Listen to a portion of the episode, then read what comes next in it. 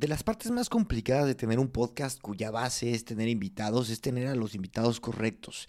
Yo siento una gran responsabilidad de traerte gente que considero que te va a agregar valor y a su vez también traer a gente con cosas innovadoras que no necesariamente son tan famosas o con tanta trayectoria. Pero mi invitado de hoy tiene ambas, es un, es un visionario y tiene una trayectoria enorme. Te cuento rápido. Mauricio Cabrera fue director editorial de la famosísima página web de deportes, bueno, de fútbol, Medio Tiempo. Después cofundó Juan Fútbol, que fue un medio realmente revolucionario en su momento en México. Llegó con una propuesta de comunicar el deporte del fútbol que realmente cambiaba todas, todos los esquemas. Y, Juan Fútbol siguió creciendo y, tuvieron, imagínate, llegaron a tener una caricatura en, en Cartoon Network, una, un dibujo animado, como le dicen en España, y bueno, llegó un momento en el que Mauricio Cabrera decidió darle un giro a su carrera y se pone con Story Bakers, que es un medio que habla sobre medios. Y ahí fue donde yo vuelvo a dar con Mauricio Cabrera. Ya lo había conocido antes, pero de repente doy con un podcast, me parece interesante y me doy cuenta que era Mauricio. Y aparte, otra vez era espectacular. Así que lo contacto, le digo, güey, tienes que venir al podcast. Y aquí lo tenemos. Para si estás escuchando este podcast de México, te sonará más familiar, quizá, pero por favor, escuchas españoles, no se lo pierdan. Y bueno, síganme por favor en Instagram, arroba quién es Cris, quién punto es punto Cris. Sigan a Gran Invento también en Instagram, todo junto Gran Invento. También suscríbanse a la newsletter para que no tengan que estar viendo en qué momento tenemos capítulo nuevo es este, la newsletter, entran a la web y ahí hay un link, ¿vale? graninvento.com. Y bueno, ahora sí. Episodio 94. Sigmund Freud escribe El porvenir de la ilusión hace 94. También hace 94 años nace la aerolínea Iberia. La reina Isabel de Inglaterra tiene 94 años. Y en el capítulo 94 de Gran Invento tenemos a Mauricio Cabrera, un creador de contenido visionario, cofundador de Juan Fútbol y fundador de Story Bakers. Y vamos a darle, vamos, vamos, vamos.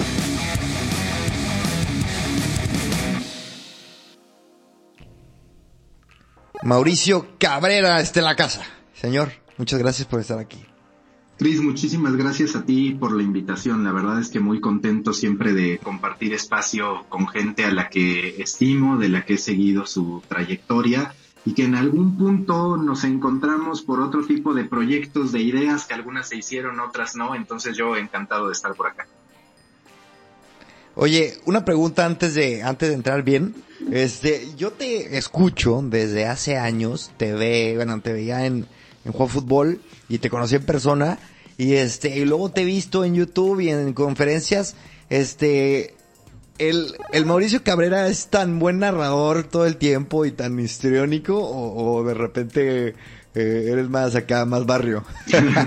no, la verdad es que llego a ser muy mal hablado cuando no estoy frente a micrófonos y demás. De hecho, mucha gente que me conoce dice, güey, si vieran tu otro lado, tu otra faceta ya en el día a día, la verdad es que se llevarían una sorpresa y pronto yo creo que eso lo van a terminar descubriendo porque uno de mis proyectos tan inmediatos como los próximos días ya es atreverme a empezar a streamear en Twitch porque me queda muy claro que quiero ser parte de esa ola, que hay que capitalizar este momento de la llamemos televisión personal y tengo mucha curiosidad por capitalizar Twitch en términos de comunidad y en términos de, güey, ya me salí de los medios deportivos para hablar de una industria como la de los medios de comunicación. Ahora también quiero probar Twitch para demostrarme que puedo hablar de lo que sea.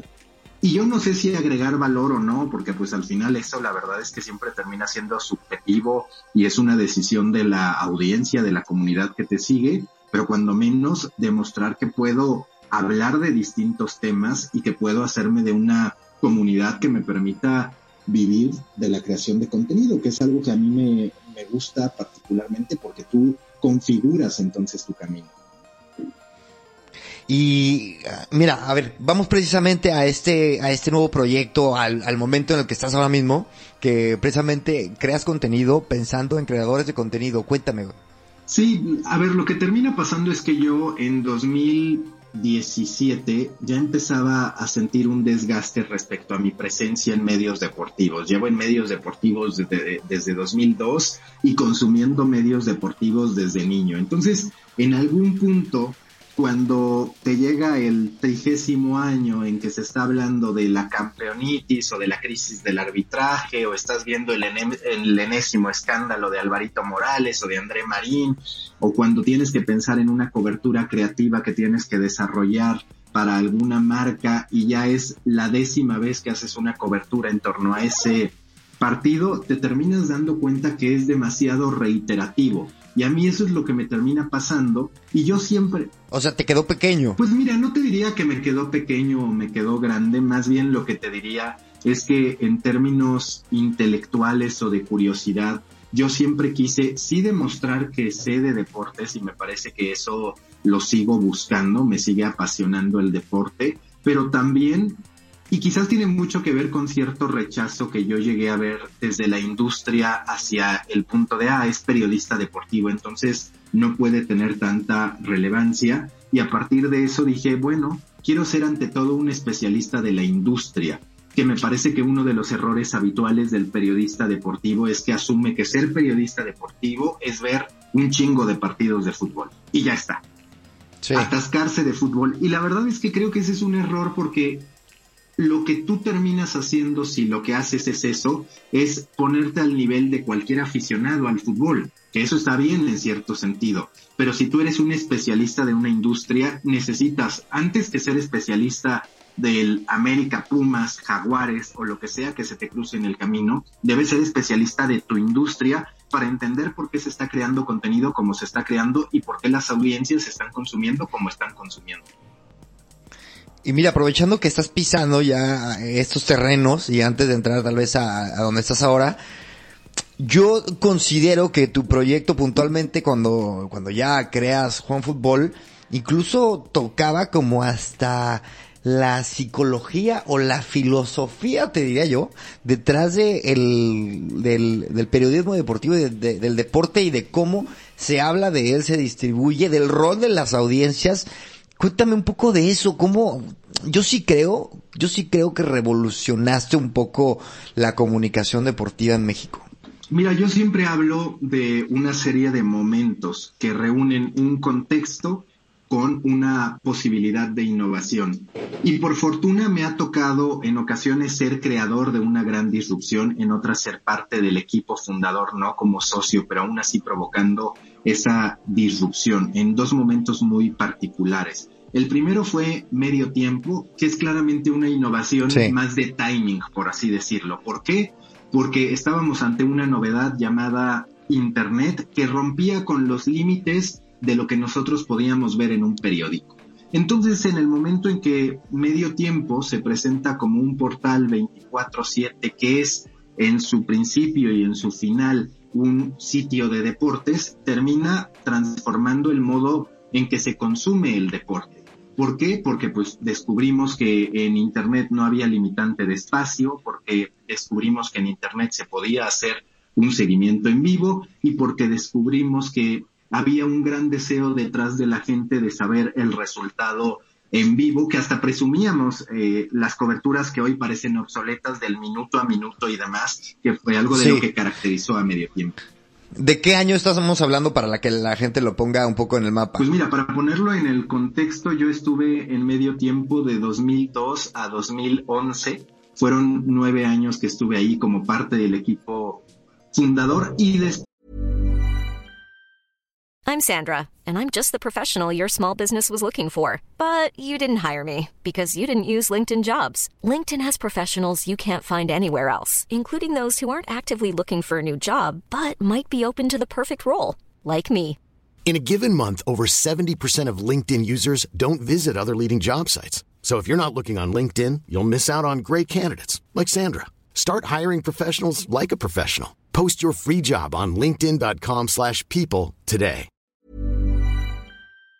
Pues, digamos, además de crear la ciudad deportiva en el Inter y demás, esa primera etapa es la de los medios digitales como tal, que tienen un consumo en computadoras de escritorio, donde la novedad es que te puedes atascar de contenido, que no hay una limitante eh, como sí la hay en el papel, en el, en el periódico, en la radio, en las revistas, en la televisión y demás. Y después empieza a dar otro contexto que presenta la oportunidad para innovar, que es, ok, ya pasamos de esta gran novedad que son los terrenos sin límites de lo digital y empezamos a consumir primero en dispositivos móviles y segundo a través de las redes sociales.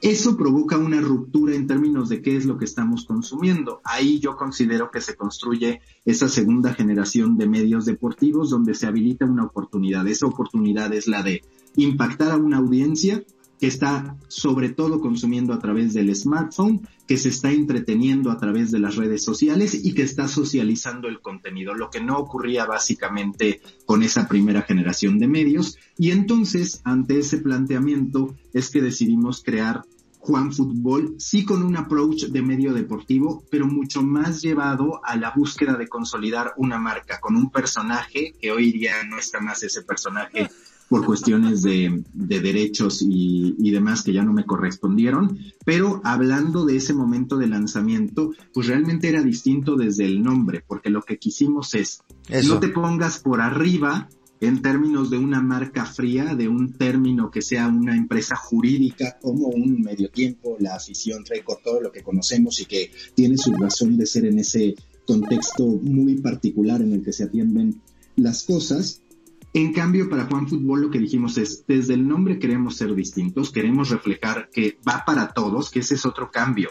Medio tiempo era muy estadístico, medio tiempo era muy el dato que el reportero valoraba y de hecho de los grandes embajadores de medio tiempo fueron los propios reporteros que ahí tenían estadísticas a las que antes pues tenían que llevar su hojita del récord o del esto o de cancha para decir, ah, es este el dato que necesitaba y demás. Esa es una gran disrupción. Pero en el caso de Juan Fútbol, nosotros lo que dijimos es, queremos que todo aficionado, incluyendo y sobre todo el ocasional, pueda sentirse identificado por lo que hacemos. Entonces, ese fue el primer punto diferente, por eso se llamaba Juan y se apellidaba Fútbol. Y el segundo es en términos del formato. Si la gente hoy ya está consumiendo fundamentalmente en dispositivos móviles y fundamentalmente en redes sociales, ¿por qué no construimos experiencias que puedan disfrutarse ahí sin la necesidad de irte a una serie de páginas que para nosotros en ese momento era como el equivalente al pase a la página 56 del periódico, algo que no necesariamente funcionaba. Y en ese sentido coincido contigo en que se termina marcando una época ¿Por qué? Porque es el medio referente de esa segunda generación que habla del consumo de redes sociales, que habla de alinear la expectativa entre la audiencia y el medio como creador de contenido, donde se hablan de tú a tú y donde se construyen los cimientos de una marca. Eso es algo muy poco presente todavía hoy en el ecosistema latinoamericano, donde dices, güey, pues sí, y es bien puede sacar una gorra o una playera y está padre porque respeto a esa cadena, porque hay una relación, es posible que me la ponga, pero en la cabeza voy a tener que es un anuncio de ESPN, que es un promocional, no que se trata de una línea de ropa lanzada explícitamente para una comunidad que ama la marca en torno a la que estamos hablando. Esas fueron las grandes diferencias que logramos construir en esta segunda aventura emprendedora, por así decirlo. ¿De a dónde se llega con la marca? ¿A dónde llegas? Eh, igual hay un momento que te haya asombrado de, ya la potencia que tenía la marca Juan Fútbol como tal. La verdad es que hubo muchos momentos particulares que disfruté enormemente. La primera fue ese momento en que siendo player social, en que dependiendo sobre todo de las redes sociales, aparecemos a menos de un año de nuestro lanzamiento como el sitio más visitado de deportes en México a través de Comscore. Ese fue un momento muy emotivo, sobre todo por la competencia que en aquel momento teníamos con medio tiempo, que nos parecía que había que cambiar las cosas, que había que romper paradigmas y siempre superar tu pasado es algo muy atractivo. Es una realidad también que... Claro. Es una realidad también que lo que te dice Comscore pues es una y tú tienes una serie de desafíos detrás y eso lo sabe Juan Fútbol, lo sabe Medio Tiempo, lo saben todos los medios de, de comunicación, entonces en muchos sentidos es una batalla de vanidad. Pero hablando ya directamente de la marca, cuando yo digo esto sí se siente muy chingón, esto de verdad trasciende, independientemente del negocio o no que se haya podido hacer, pues por ejemplo, el momento en que lanzamos una dona en todos los Krispy Kreme a nivel nacional durante el Mundial es algo extraordinario, sobre todo cuando lo piensas, oye, es un medio deportivo, pues sí, es un medio deportivo, pero que ya también tiene su dona de Krispy Kreme a nivel nacional, que en algún momento la gente de Krispy Kreme nos, nos compartió que se vendieron más de 100 mil docenas de donas de Juan Fútbol durante el Mundial. No sabemos en comparativo si eso es una gran cifra para la industria de las donas o para la industria de Krispy Kreme, pero para nosotros fue impactante. Nuestro personaje siendo vendido más de 100 mil veces en términos de docenas. Oye, y este, ¿y esto en qué año fue? Pues eso fue poquito antes del Mundial y durante el Mundial que estuvo la dona de Juan Fútbol. Y te voy a decir otro caso que también fue muy sintomático para nosotros, que es la elaboración del libro de Juan Fútbol, porque compone una serie de elementos que para mí demuestran que puede cambiar el formato, pero que la sustancia, cuando tiene valor, siempre va a mantenerse vigente. Entonces, nosotros lo que hicimos fue una guía ilustrada de la historia del mundial para la tía que quiere ser cool, que de hecho eso formaba parte del nombre del libro. Y en vez de utilizar pues las imágenes por las que hubiéramos tenido que pagar, es decir, ir con una agencia o con un fotógrafo y decirle, oye, quiero usar esta, esta, esta y esta imagen, nosotros lo que hicimos fue contar la historia de las copas del mundo con una reinterpretación del personaje que tú sabes que lo caracterizábamos. Entonces tú tenías sí, a Juan Fútbol, pero también tenías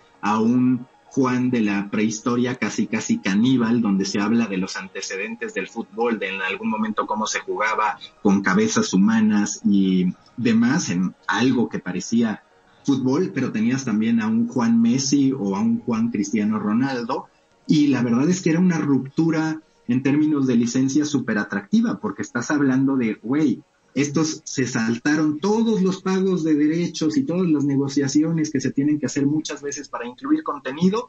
Y aunque hubiéramos pagado a la agencia, pues la realidad es que no hubieran sido imágenes que rompieran con cualquier otra guía. Entonces esta fue 100% ilustrada, con una serie de juegos detrás para que la gente pudiera asociar, por ejemplo, qué balón iba con qué copa del mundo. Y no solo eso, contratamos también a Carlos Calderón, que es un historiador del fútbol mexicano que ha publicado cualquier cantidad de libros de editorial que Sí, sí. Y le pagamos por la sustancia, es decir, por la información. Pero pues dado que él escribe de forma más tradicional y demás, lo que hicimos es adaptar esa información dura que nos daba para llevarla al universo de Juan Fútbol. Para mí es súper satisfactorio por eso, porque estás hablando de lo viejo, lo que en muchos casos desechan o menosprecian, que es una investigación histórica del fútbol, anécdotas y demás. Y por el otro lado, lo empaquetamos de una manera tan innovadora que el resultado termina siendo muy, muy, muy satisfactorio. Yo creo que esos dos son los momentos en que dices es extraordinario. Y la tercera nada más para concluir, que es el hecho de haber llevado la caricatura de Juan Fútbol a toda Latinoamérica a través de Cartoon Network. Eso también fue ultra satisfactorio.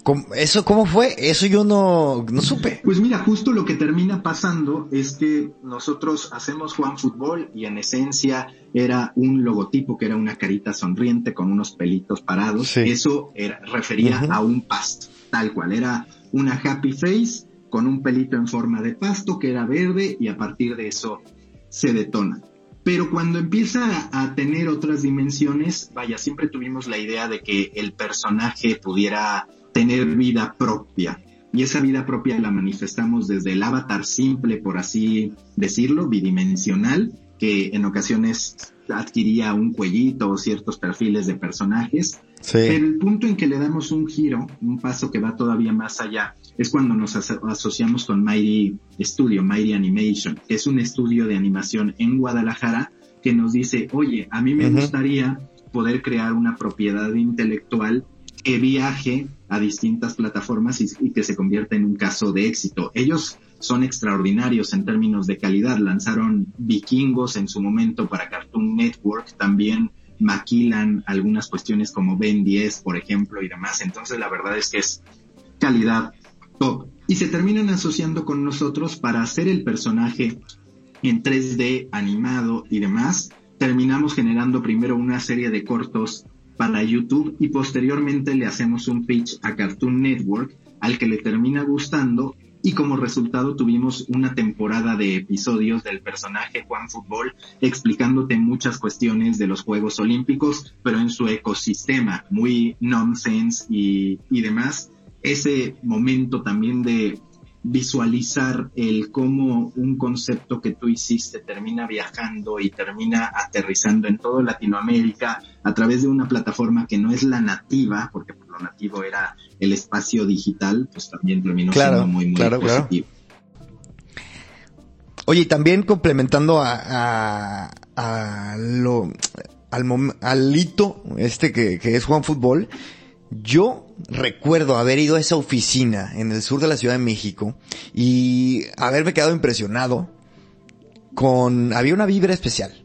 O sea, yo vi algo especial. Eh, ¿Cuántas personas eran? ¿Qué, ¿Cómo le hiciste para llegar a formar ese equipo, liderarlo? Tener una capacidad de generación de contenido brutal con una calidad espectacular. La verdad que aquí soy un fan, ya. Quedó clarísimo. Cuéntame cómo fue, cómo pasó eso. Mira, sobre todo viene de la construcción, porque de la construcción de la marca, de la construcción de la empresa, porque cuando tú llegas a dirigir, por ejemplo, un medio de comunicación más tradicional, pues no necesariamente es que no seas creativo o que no tengas las ideas que en su momento tuvo Juan Fútbol, sino que hay muchas estructuras ya asentadas que apuntan hacia un camino particular. Y si tú un día llegas de director de algún medio deportivo, tal como lo conocemos, pues te vas a encontrar hablando de digital con que tienes redactores, con que si bien te va tienes diseñadores y con que si bien te va tienes algunos especialistas en materia de datos, animadores o programadores. Pero eso es si muy bien te va. En términos generales, tú lo que recibes cuando llegas a un medio de comunicación es una serie de redactores, posiblemente reporteros cuando existe dinero para ello, algún analista de datos, el community manager y por ahí algún diseñador. Pero realmente tienes una fuerza mucho más fundamentada en lo que los demás tienen, que es texto, que es estar publicando contenido en grandes cantidades para lograr que el negocio de la publicidad programática funcione. Entonces... Pero, pero basado en redacción, foto y no mucho más.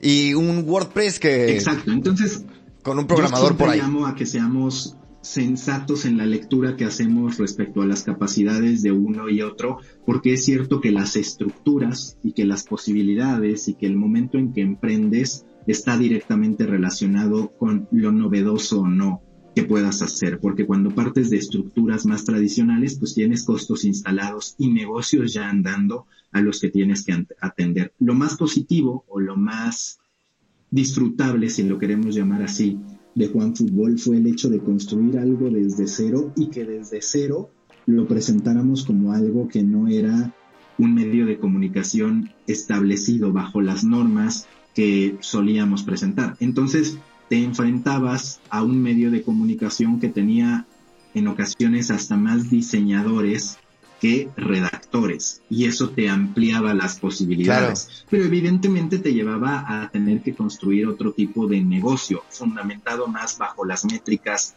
de las redes sociales, fundamentado también más bajo la venta de productos a las marcas en vez del alcance que tú podías tener a través de la publicidad.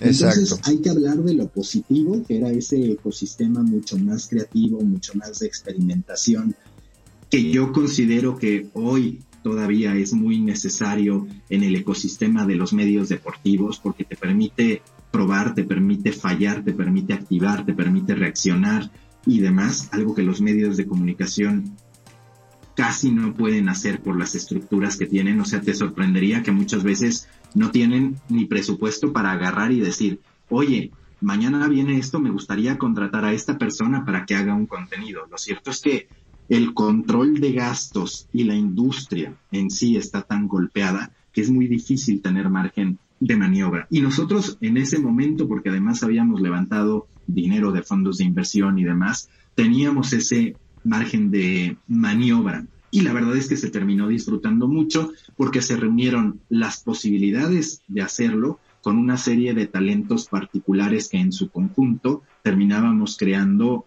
proyectos únicos, algunos en esa unicidad podríamos decir de gran éxito, otros de resultados moderados, algunos de resultados malos, pero que terminamos disfrutando mucho. Y eso te diría que es lo más atractivo. Muy pocas veces los medios de comunicación se pueden permitir disfrutar, se pueden permitir jugar con lo que hacen. Mm. Y ese ecosistema distinto que tú percibiste cuando fuiste a las oficinas de Juan Fútbol, pasaban sobre todo por ahí, que éramos una especie de laboratorio, una especie de medio en sistema Montessori, con sus cosas buenas y sus cosas malas, pero que de manera definitiva cambiaba eh, la energía que ahí se respiraba.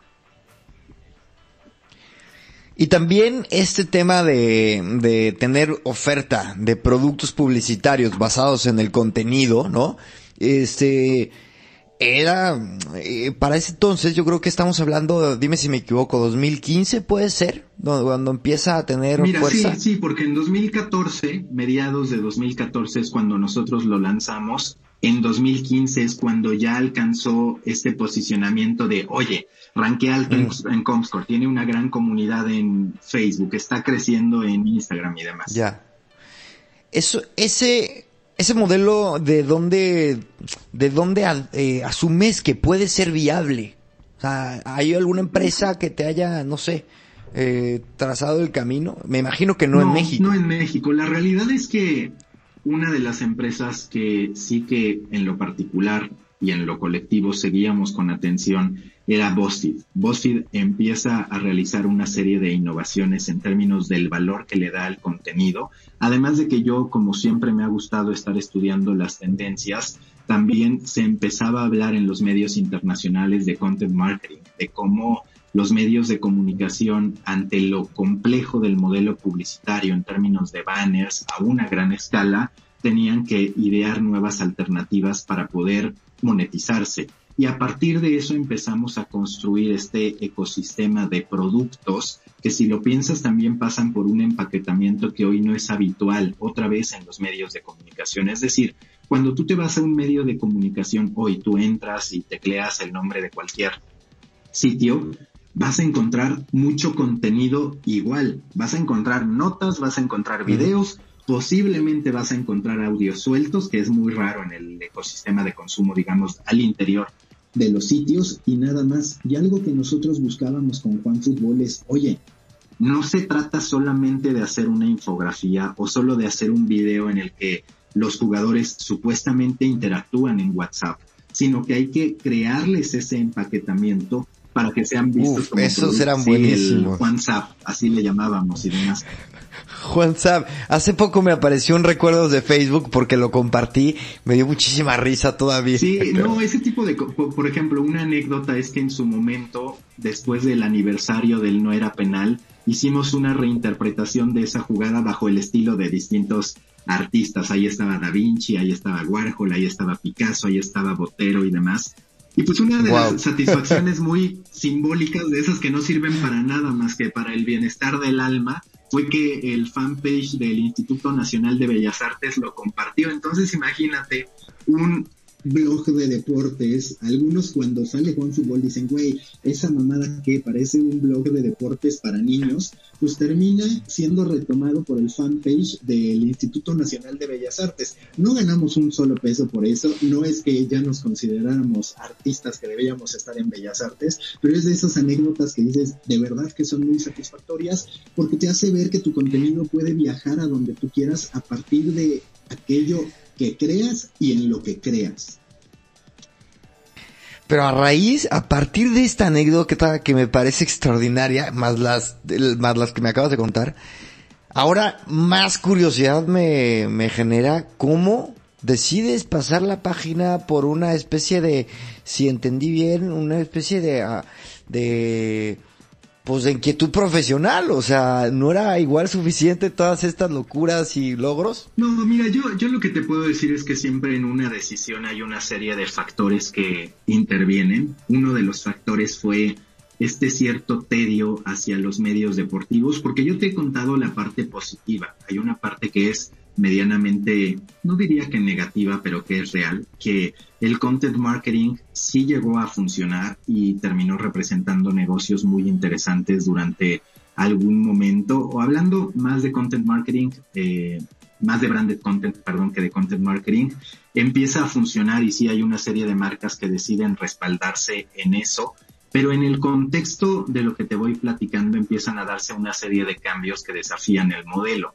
¿Qué cambios? Pues por ejemplo que, Facebook cambie el algoritmo y entonces tú de repente tenías una casa que valía 10 millones de pesos, por decir cualquier cifra, y cuando hacen esos cambios, pues te encuentras con que, oye, resulta que tu casa es más chiquita, resulta que ya no tiene cinco cuartos, sino que tiene dos cuartos y que ahora tu casa vale dos millones de pesos. Y hay que considerar que eso ocurrió no solo con Juan Fútbol, sino con cualquier cantidad de medios de comunicación que pensaban que tenían algo y terminó alterando las reglas Facebook, que es una de las grandes enseñanzas en las que hoy todavía muchos terminamos cayendo en el error de decir, yo ya soy muy fuerte en Spotify, yo ya soy muy fuerte en TikTok. Pues sí, pero el valor de esa cifra, de esas personas que te siguen, la verdad es que puede variar en el tiempo y tú tienes que estar preparado para eso.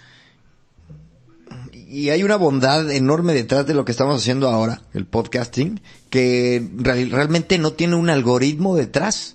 Este que más, o sea, más adelante quiero, quiero hablar del podcast de profundidad, pero, pero bueno, es, es, yo creo que es parte de la clave de cómo se construye una audiencia por medio de este medio. Sí, y, y, que sin embargo, si lo piensas, y ahora regreso a la pregunta anterior que me hacías, pero si lo piensas, hay que tener cuidado aún así con el podcast, porque por ejemplo, es cierto que no hay tal desarrollo de algoritmo, que Spotify no se ha visto como Facebook en muchos sentidos, pero hay ciertos elementos que sí te hacen ver que al final Spotify puede hacer lo mismo que hace Amazon con Amazon Basics. Es decir, yo Spotify detecto que hay muchos que están escuchando un podcast como el de Christian. ¿Qué hago? Pues entonces yo mismo creo ah, mi Spotify Original, lo posiciono. Cuando entren a escuchar el de Christian, les pongo un pop-up que diga vayan a este podcast.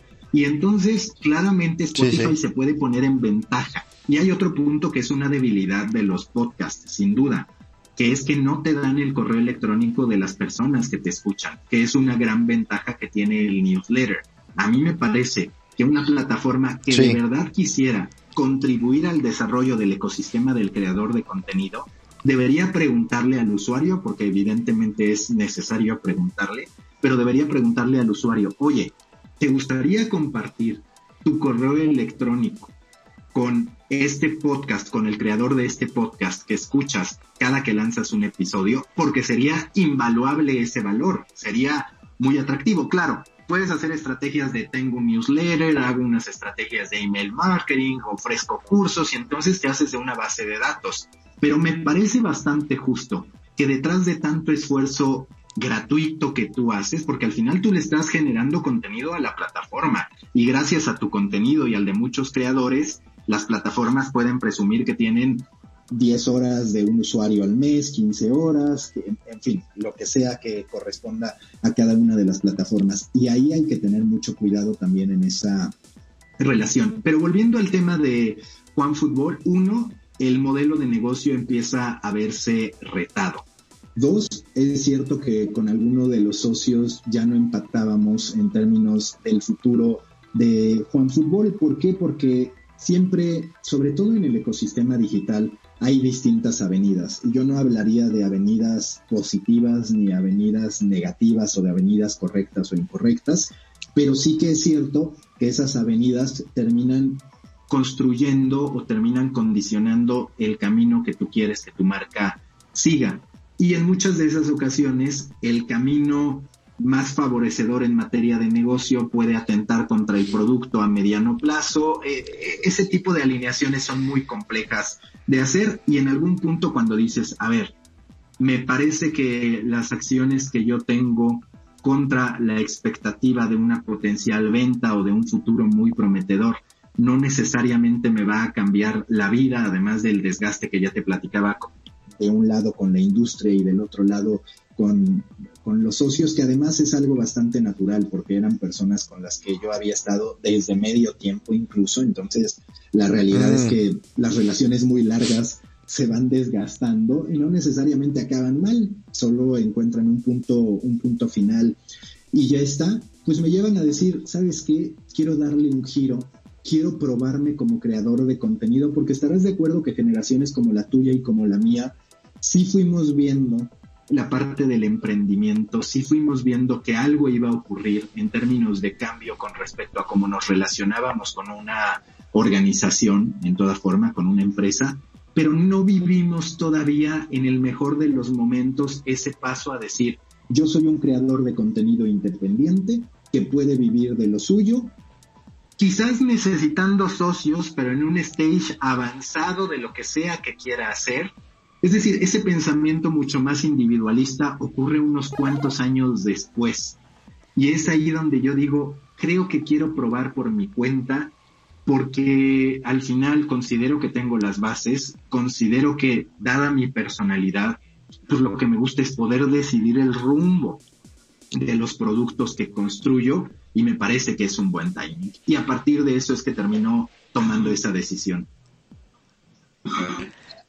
¿Sabes qué? Eh, quiero que me cuentes un poco de, quiero que me cuentes del proyecto, de, de un poco la naturaleza, hablas de generación de contenido, hablas de este medio, hablas mucho de la creatividad, de, de, de la naturaleza del podcast, cómo monetizar el podcast, hablas de Twitch, de la newsletter, de todo este ecosistema donde podemos distribuir contenido, pero yo te quiero contar antes como anécdota que yo me yo te escuchaba en el podcast y me eché como tres o cuatro capítulos sin saber que eras tú. O sea, era Mauricio Cabrera, pero nunca ligué y de repente dije, güey, ¿cómo puede ser?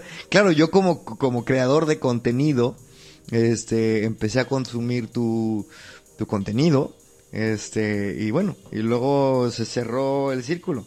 Pero ahora sí cuéntame, ¿en qué consiste? ¿En qué consiste este proyecto? No, y sabes que antes de ir a esa pregunta que me haces, es muy cagado, es muy curioso porque sí hay gente que me ubica todavía porque hacía videos de que el América le podía ganar al Real Madrid que te juro que no fue una estrategia para impactar. Ese video sí tuvo más de un millón de reproducciones, muchísimas mentadas de madre, evidentemente, pero otras sí apoyándome. Y lo que yo te puedo decir, a ver, de ese momento particular, yo sí estaba convencido, reconozco que me cegué y dije, es que el América puede. Y todavía sigo pensando que el América va a ser el primer campeón del mundo a nivel de clubes que llegue de México. Eso lo sigo pensando, lo sigo deseando y lo sigo soñando. Pero más allá de eso, sí hay mucha gente que me ubica todavía por la parte de fútbol. Y para serte muy honesto, todavía tengo muchas inquietudes en términos de fútbol. ¿Qué me pasa? Que en mi cabeza está la inquietud de construir el medio deportivo de tercera generación, porque ya me tocó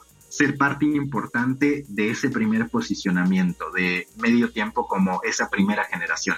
Me tocó ser el líder de ese segundo momento de esa segunda generación a través de Juan Fútbol. Y está vacante la tercera, la tercera que es hacer el equivalente a un Barstool Sports, hacer el equivalente a un Complex, que si bien no es de deportes, tiene mucho que aprender la industria del deporte de lo que ha hecho Complex. La tercera generación es hacer un The Athletic, entendiendo las complejidades que hay en el ecosistema latinoamericano.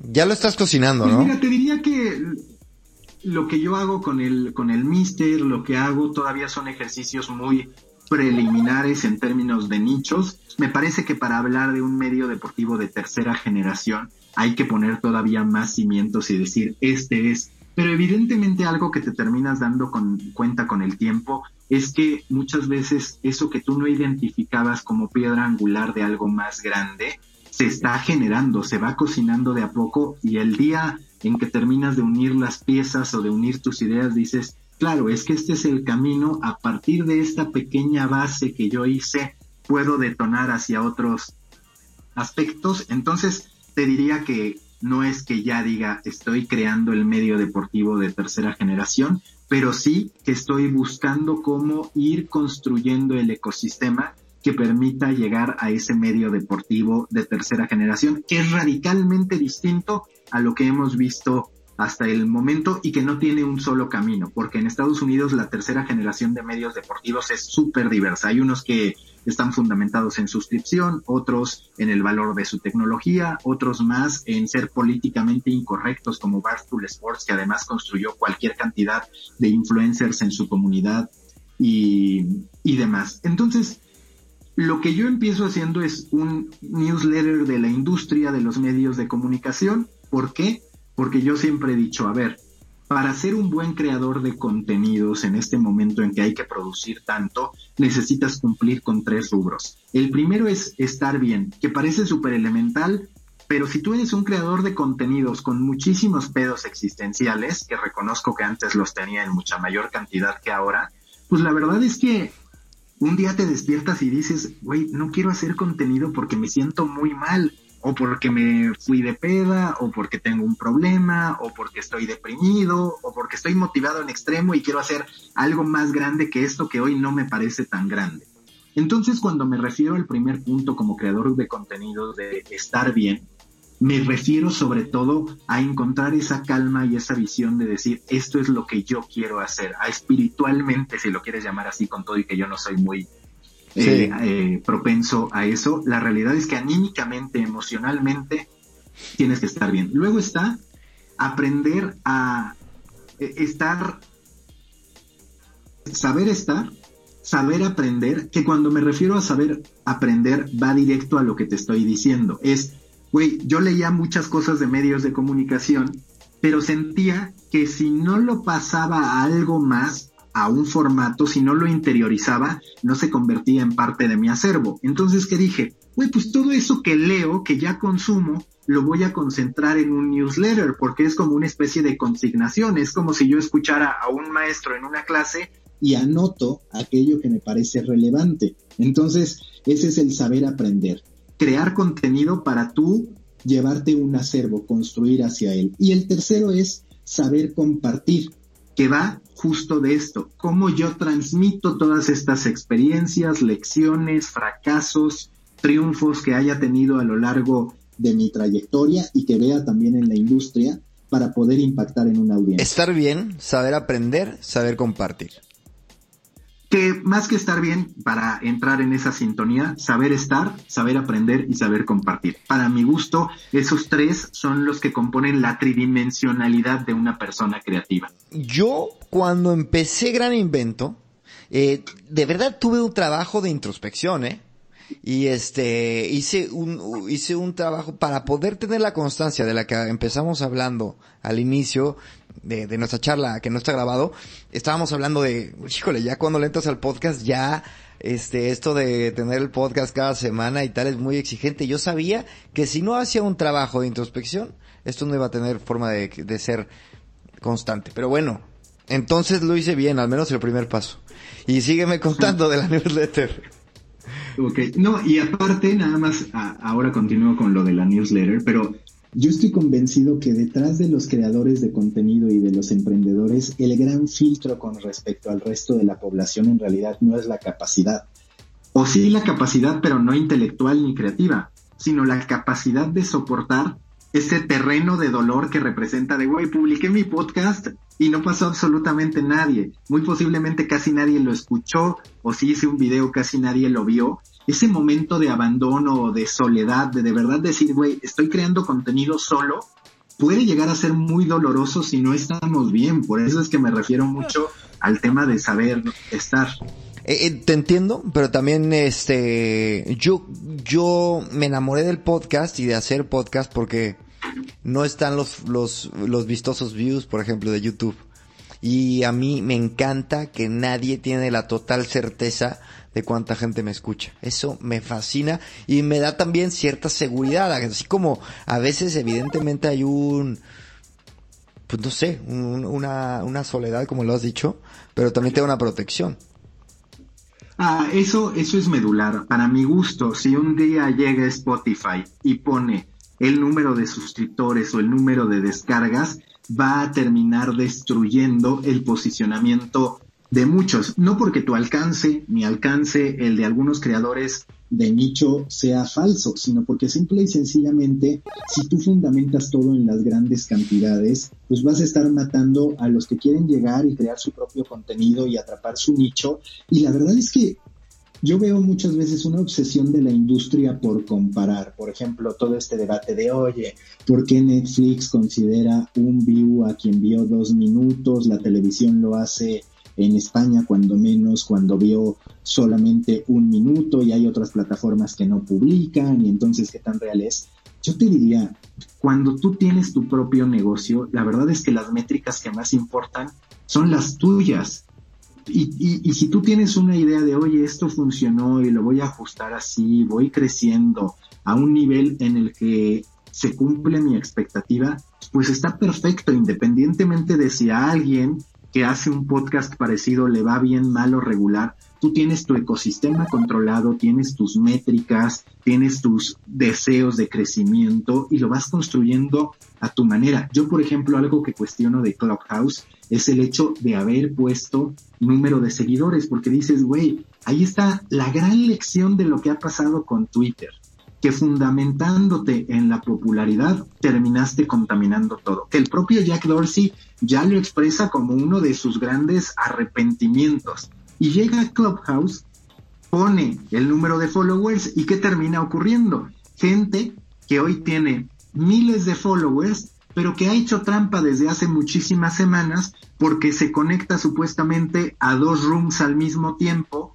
yendo contra las reglas, no porque quiera realmente escuchar de los dos rooms a través de dos dispositivos, sino porque quiere estar presente para ganar seguidores. Y entonces, ¿qué terminas construyendo? Una burbuja un tanto artificial en términos de decir, güey, calidad, no por fuerza, es igual a cantidad.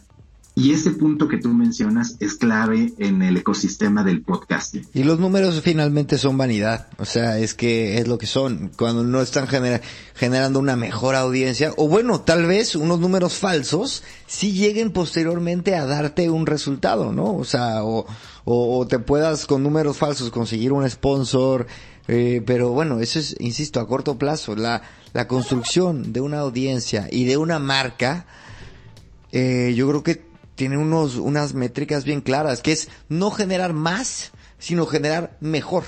No generar más seguidores, generar mejores seguidores, más cercanos, con un mayor sentimiento de gratitud. No, y a ver, yo te lo voy a poner súper claro. Si tú me dices, oye, prefieres que te escuchen 100 personas y entre ellas cinco personas que te van a pagar un proyecto, solo por citar cifras, de 300 mil pesos cada una de ellas, o que te escuche un millón de personas, que ninguna se interese en realidad por establecer una relación más allá contigo, puta, yo prefiero que me escuchen 100 personas. 100%. Esa es la realidad. Y hemos perdido muchas veces esa perspectiva. Eso es desde la perspectiva de negocio, desde la perspectiva de creador, por el gusto de crear. Claro, eh, lo que quieres es gente más enamorada de tu contenido y de lo que a ti te gusta, que entiendo que en este nuevo proyecto es eso, la creación y la curiosidad misma por la generación, la creación de contenido y estamos viendo que mucho de los medios por los que se distribuye este contenido, newsletter, eh, eh, eh podcast, Twitch, hablamos de Twitch. ¿Qué más, qué más, qué más está por ahí que te llame la atención? Ah, bueno, no, también está Clubhouse donde estoy haciendo rooms diarios en torno a la. Yo no tengo Clubhouse porque no tengo iPhone y me rehuso a. Pero bueno, eh, eh, cuéntanos, cuéntanos.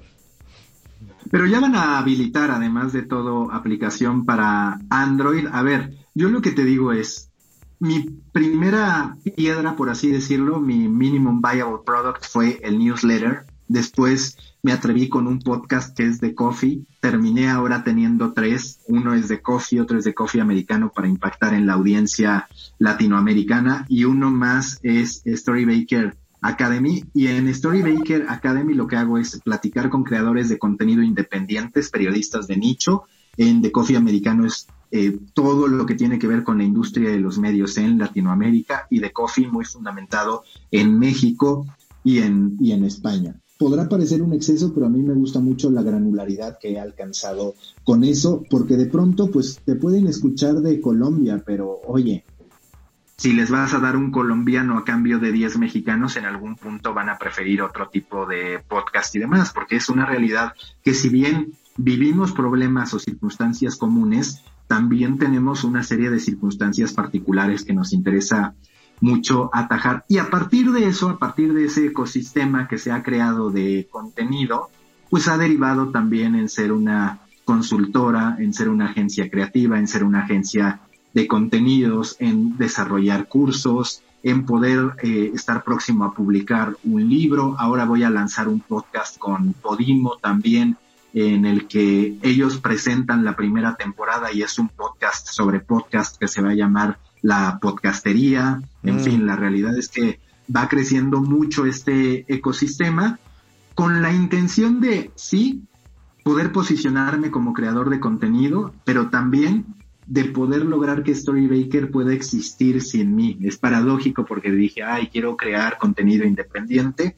Sí, pero también quiero que llegue ese punto en que Storybaker se mueve por sí solo y yo puedo seguir haciendo, sí, cosas para Storybaker, pero también un día voy a hablar de lo que sea que se me ocurra a través de Twitch. Dos horas de hablar porque si tenemos que aprender mucho de Tigres, más allá de que para muchos hizo un planteamiento mediocre contra el Bayern. Ya. Y a ver, ahora cuéntame de... Es que no, me has querido contar de, del producto, ¿de qué hablas? Ah, en mi producto en Storybaker, Storybaker es en esencia un medio de medios. ¿Por qué se llama Storybaker? Porque para mí los contenidos son exactamente iguales a las decisiones que tenemos que tomar cuando preparamos un platillo. Es decir, un contenido tiene sus ingredientes. Esos ingredientes, dependiendo de cómo los mezcles, van a dar un resultado. Tú puedes tener exactamente los mismos ingredientes en la alacena, puedes supuestamente seguir los mismos pasos, pero al final el resultado no va a ser el mismo. Importa mucho el autor detrás. En el caso del contenido, el creador o el periodista, y en el caso de la cocina, el chef. También es cierto que el modo en que tú presentas ese producto hace que tu contenido tenga un mejor o peor resultado. En el caso del chef, oye, está súper rico, pero la presentación no se me antoja en lo más mínimo, pues sabes que no voy a comprar, no voy a pagar ese pastel. Y en cambio, como periodista también dices, este contenido es súper valioso, pero ¿qué termina pasando? lo hizo en texto o lo redactó de un modo que no impacta o no tiene el abrazo de ningún tipo de recurso que haga que tú digas, este contenido me ha terminado enamorando. Muchos de los contenidos que han terminado impactando no fueron en estricto sentido una idea original, ya habían existido en otros momentos, pero no se habían expresado igual o no se habían manifestado de la misma manera o no se habían empaquetado, no se habían distribuido del modo en que sí se hace cuando termina funcionando. Y yo quiero que me digas cuánto tiempo al día le dedicas a hacer contenido. Porque mucha gente dice, ay, bueno, este cuate está en medios digitales y... O sea, pero a mí me consta porque te sigo que estás, produces mucho, produces mucho contenido de muchos temas. ¿Cuánto más o menos haces? Mira, yo lo que he intentado es construir una estrategia que separa mi día. De 5 a 11 de la mañana, digo evidentemente con algunos espacios para desayunar y demás, es el momento que más disfruto porque apunta a la creación de contenido original, ya sea escribir, ya sea poder enviar mi newsletter que ya me lleva una buena parte del día, como de 5 a 7.30 de la mañana, el room de Clubhouse y demás, va mucho hacia el contenido original que yo genero, tanto el que publico en el día a día como el que voy preparando, como el caso del libro. Luego, entre 11 y 4 de la tarde podríamos decir que estoy mucho más abierto a temas de reuniones de trabajo que tenga con clientes potenciales, de algunos eventos a los que tenga que asistir, aunque sea de manera virtual, contestar correos electrónicos, en fin, la parte más hard de lo que tengo que hacer o grabar podcast. Y posteriormente, entre 4 y 9 de la noche, la verdad es que hay veces que corto esa producción a partir de las 8 empiezo a crear contenido de, otro tipo, pero es, digamos, el que no me requiere tanta concentración. El trabajo más duro, el trabajo de escribir, ocurre por las mañanas y lo que procuro es empezar el día con contenido, con libros, por ejemplo, con textos relacionados a un tema de no ficción, a algo que me nutra en términos de, por ejemplo, ahorita estoy leyendo Think Again, que habla de cómo tenemos que ser lo, suficientemente capaces para repensar las cosas, para desafiar nuestros propios pensamientos y para desaprender, que es un término que también resulta muy relevante. Pero en las noches lo que procuro es leer mucho más de ficción para entonces liberar un poquito la mente de todos estos eh, ecosistemas mucho más rígidos en los que nos solemos mover. Y a partir de eso te diría que es así como construyo mi día. Hay ocasiones en que falla, tengo que reconocerlo. La mañana por lo general no falla, donde sí se mueve más es en la tarde. 15 horas de trabajo casual como media. Sí, aunque insisto, ¿eh? yo no me considero ni siquiera workaholic porque algo que tengo claro es que me gusta disfrutar y hay días en los que agradezco el estar en la posición en la que estoy, en términos de decir, pues sabes qué, quiero ver dos episodios de una serie en Netflix y lo puedo hacer y no pasa nada. Claro, mm. es siempre un, un, debate constante en términos de decir cómo mantenerme productivo sin esclavizarme por ejemplo, una tarea pendiente que tengo es cómo hacerme espacio para hacer ejercicio. Meditar de pronto lo he logrado, pero no tanto como yo quisiera. Hay una serie de dos o tres cosas que sí quisiera poder ajustar de mi día a día, pero pues al final es una realidad que nuestra vida productiva, como nuestra vida en general, es un proyecto siempre en construcción. Y como te lo decía, si tú aprendes a saber estar, va a ser más difícil que llegue algo que te lo mueva. Pero si en cambio eres de los que se la vive llorando después de cierto problema o después de cierta circunstancia que tú construiste, va a ser muy difícil poder ser productivo. Hay verdaderamente ahí un, un punto, sobre todo cuando se trata de generar contenido cotidiano porque pues tú tienes a los cantantes que se la viven deprimidos y de pronto tienen un show espectacular y tienen la capacidad de prepararlo. Pero si tú quieres estar en el día a día, a huevo necesitas algo de estabilidad. 100, 100%. Fíjate que yo el ejercicio con el audiolibro lo he convertido en una excelente forma de, de nutrir la mente y el, y el, y el cuerpo, eh. Te paso el tip. Este, a ver, quiero pasar por, por un, por algunos medios y que me digas una, dos o tres este, uno, una, dos o tres características positivas y dos o tres maldiciones o características negativas. Por ejemplo, empecemos por la newsletter.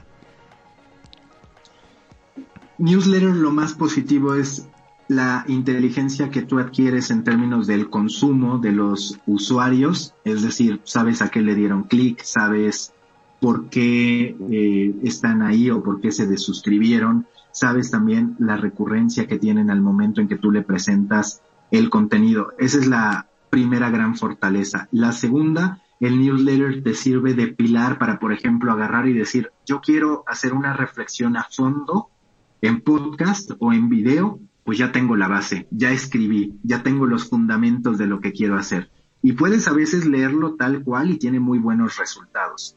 La contra que yo le pondría, pues es más una contra social en términos de, uno, es cierto que las generaciones más jóvenes hoy no utilizan el correo electrónico como una vía para informarse y dos, el hecho de que en muchas circunstancias te sientes un tanto solo, salvo por las respuestas de los comentarios o las métricas y, demás, pero digamos que el newsletter también hoy no tiene un modelo de negocio tan claro. Es cierto que empieza a haber algunos casos de suscripciones o de, o de patrocinios, pero que hace falta que llegue este network que abrace y que diga, me voy a aliar con estos 10 newsletters de negocios para que en su conjunto sean atractivos para una empresa, que puede ser B2B, eso es de lo atractivo. En términos generales, el único contra que le veo es más un contra social que de la plataforma, que refiere a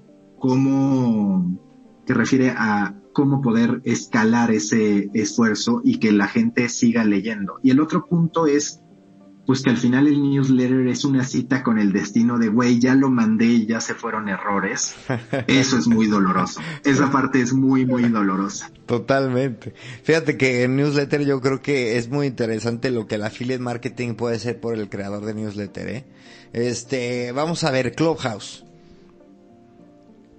Clubhouse, a mí lo que me gusta es la socialización del contenido. Siempre será valioso poder reunirte sin pensar con una serie de personas que puedan agregar valor, pero curiosamente ese también es un contra, porque cuando tú abres los espacios a estar en un foro abierto, que además no empieza ni termina necesariamente al mismo tiempo para todos, lo que terminas percibiendo es altas y bajas. Y esas altas pueden ser muy entrañables, muy valiosas en términos de decir, este güey me está enseñando algo extraordinario, pero también de repente se sube al escenario una persona que no estuvo al principio, que te hace regresarte en la conversación o que no agrega tanto valor desde tu perspectiva. Entonces yo pondría estos dos puntos. Y el otro punto que pondría en este caso en contra de Clubhouse, insisto, es el valor por minuto. Cuando yo comparo frente a un podcast,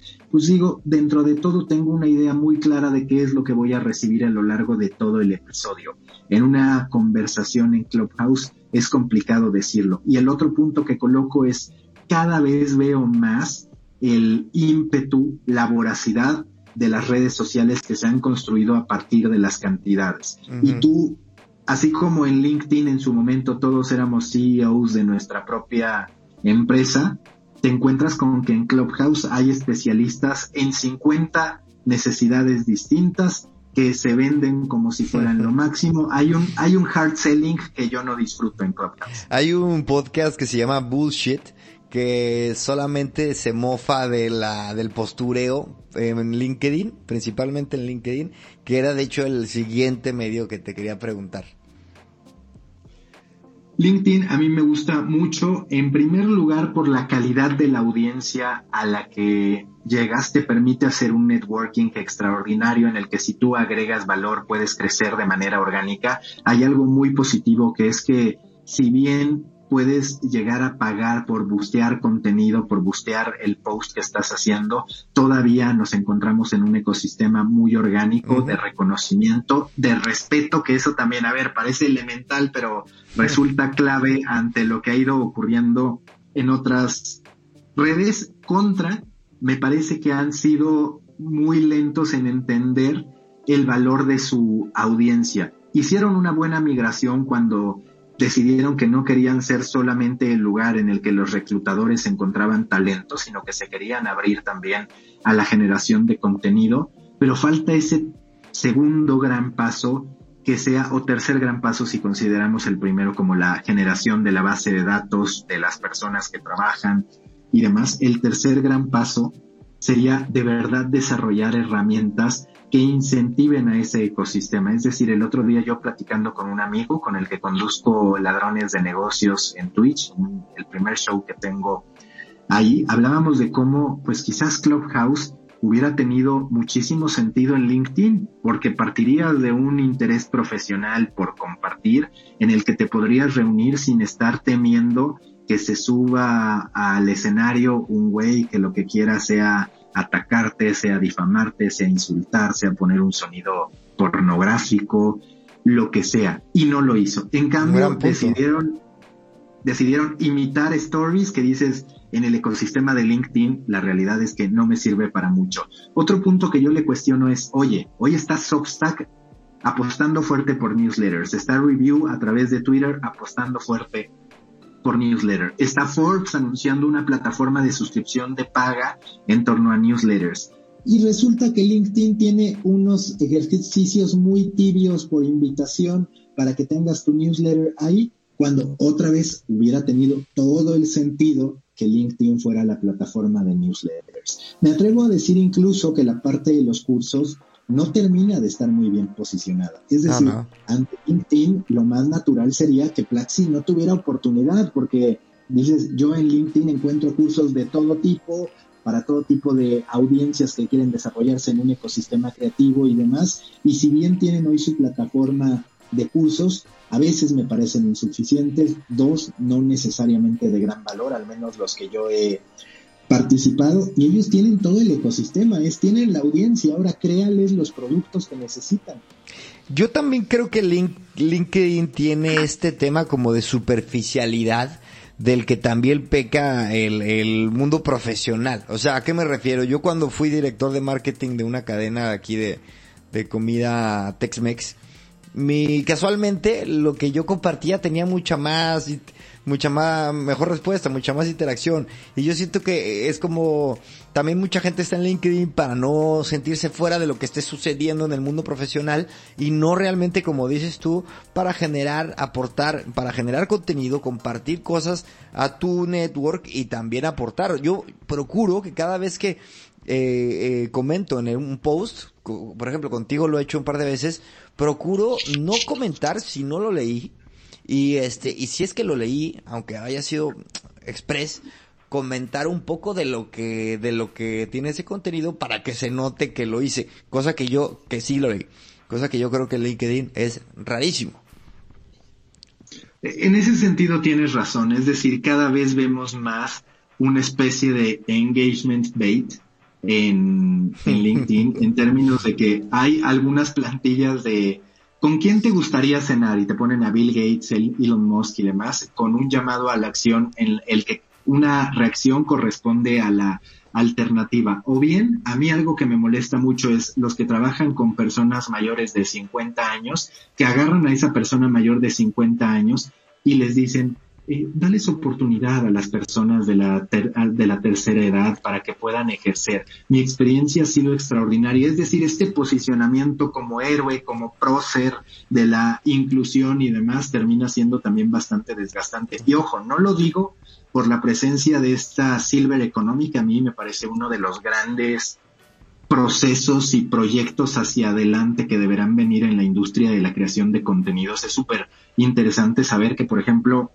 un, emprendedor de la tercera edad tiene más posibilidades de triunfar que un emprendedor chavito por todos los aprendizajes que absorbió a lo largo de su vida. Pero lo que sí me parece lamentable es que los convierten en el modo en que algunos se dan golpes de pecho para hacerse ver como extraordinarios seres humanos y demás. Y eso también pasa mucho en Sí, LinkedIn al final también es un reflejo del mundo profesional y siempre las falsedades que, que envuelve el mismo, pero bueno, eh, la televisión. Tuve aquí a, a, Ciro Gómez Leiva y le preguntaba sobre la relevancia de la televisión, un poco queriendo ponerla en tela de juicio, y me sacó este tema de, de que la conferencia mañanera, que simplemente el presidente de la República Mexicana eh, finca de su gobierno, así lo, lo dijo él, en alrededor de una conferencia para radio y televisión, ¿no? Que en realidad me puso a pensar y, y sí me da, me dio como una cachetada con guante blanco. ¿Tú qué, qué piensas de eso? ¿Realmente la televisión sigue siendo ese monstruo que puede tener alcances inimaginables? Mira, yo me pondría a pensar si de verdad la mañanera se vive a través de la televisión o si se vive a partir de lo que nosotros consumimos en el ecosistema digital y de los streamings que se realizan y demás, porque muchas veces no se consume la mañanera por sí sola, sino que se consume ya en la interpretación. En Está claro, sí. En la, en la tontería que dijo López Obrador, en lo que dijeron los periodistas, ya sean los anti o los pro López Obrador, en el error que sea que se haya cometido, en el error que se presente en la presentación, valga la redundancia, que también es algo bastante habitual. Es decir, a mí no me parece que la estrategia de la mañanera sea hacia la televisión o hacia la radio. Ah, me parece que va más hacia el ecosistema digital donde se rompieron las barreras y donde tú puedes como político crear tu propio espacio y manipularlo como quieras, que es algo que hizo Donald Trump, que es algo que hace también el presidente de El Salvador y que a su manera ha hecho muy bien en términos de efectividad Andrés Manuel López Obrador. A mí me parece que la televisión y la radio todavía son clave en ese México que muchas veces desconocemos, que desconocemos porque pues no vamos a los pueblitos, porque no estamos en los lugares en los que Internet no ha penetrado, que son muchos. Y a ese respecto sí visualizo que todavía la televisión tiene un gran impacto y la radio, como nos hemos ido dando cuenta. Siempre se habla de la extinción de un medio para la aparición de otro y también siempre se asegura que hay un reacomodo. Lo que sí puedo decir es que hace falta que la televisión mexicana vuelva a tener esos referentes informativos que en su momento paralizaban al país, es decir, había una aceptación de los breaking news, por ejemplo, que decías, oye, esto amerita breaking news y voy a la cobertura de Televisa o de TV Azteca. La verdad es que nuestra, nuestra capacidad de asombro se ha ido diluyendo a grado tal que dices, oye, hubo una matanza y no ameritó breaking news, oye, hubo este gran movimiento y no ameritó breaking news. Y de pronto te quedas sin esos parámetros que sirven para palpar lo que ocurre a nivel social. Yo muchas veces diré, no sé si necesariamente México está mejor sin un noticiero de referencia que como estaba cuando estaba el noticiero de Joaquín López Dóriga o todavía más atrás con Jacobo Zabludovsky. Ambos tienen sus pros y sus muchos contras. ¿Cuál era el contra? Pues la, la, canción de Molotov lo resume de que no te haga bobo Jacobo porque te daban una sola versión de los hechos. Pero también estoy totalmente convencido de que es muy triste el vacío informativo que tenemos, porque la presencia de informativos sólidos, fuertes, que trasciendan, ayudan a construir una conciencia social y eso se ha perdido. De pronto lo que más vemos en efecto es la mañanera o de lo que más sabemos es la mañanera y un caso de éxito que no es televisión, pero sí es aprovechando el ecosistema digital, es Latinus. Nos puede gustar o no el contenido que tiene, pero de manera muy natural dicen, a ver, todos los jueves a determinada hora, Carlos Loret de Mola va a generar este producto que tiene intenciones editoriales muy claras, que van contra el gobierno de Andrés Manuel López Obrador, que no necesariamente miente, sino que selecciona qué es lo que va a presentar y reúne a una audiencia. Y hoy eso no está en los productos informativos televisivos. Eso me parece termina resultando doloroso porque sin duda que hoy la televisión y la radio son todavía las que bañan a la mayor cantidad de población mexicana, que es además la que puede provocar un cambio, porque a ver, si a ti y a mí nos preguntan si estamos a favor o en contra de López Obrador, es muy posible que ya tengamos nuestra postura. Pero también, llegado el momento de las elecciones, es muy posible que en realidad no importe tanto lo que nosotros pensemos, porque hay una gran mayoría que en realidad no está expuesta y no tiene las mismas oportunidades de información a la que no les está llegando. Exactamente. Fíjate que hablando de, bueno, volviendo un poco a tener, tener tu, tu podcast y el por qué haces las cosas, que en mi caso, este, sí creo que es este, un, una, un pilar de por qué tengo este podcast es platicar con gente como tú, y te agradezco muchísimo, Mauricio, tu tiempo y esta charla. Te, güey, te, deseo lo mejor, eres un chingón y este, ahí estaremos al pendiente de lo que, de lo que vas haciendo. Muchísimas gracias, Chris. Y en efecto, yo también te diría que más allá de beneficios económicos que haya construido en el camino, más allá de lo que pueda haber aprendido al hacer un podcast, algo que sí recomiendo a cualquier persona es hacer un podcast significa construir una estrategia de networking extraordinaria, porque partes de un tema común. Cuando tú vas a un evento a hacer networking es de, güey, me acerco, muchas veces le quieres dar una tarjeta que va a terminar olvidando, la va a tirar o te van a saludar y ni siquiera se van a acordar. La realidad es que, a ver, tú y yo estuvimos hablando por espacio de una hora y así hemos hablado con cualquier cantidad de personas y cuando tú estableces esta relación de comunicación, créeme que como mínimo, si un día nos encontramos, nos vamos a reconocer y vamos a decir, ah, con esta persona pasé un, un rato. Ese es un networking que no se puede comparar con prácticamente nada de lo que en la vida cotidiana podemos hacer. Sin duda. Señor, muchas gracias. No, a ti muchísimas gracias, Cris. La mejor de las suertes en todo lo que hagas. Venga, gracias a todos. Hasta luego.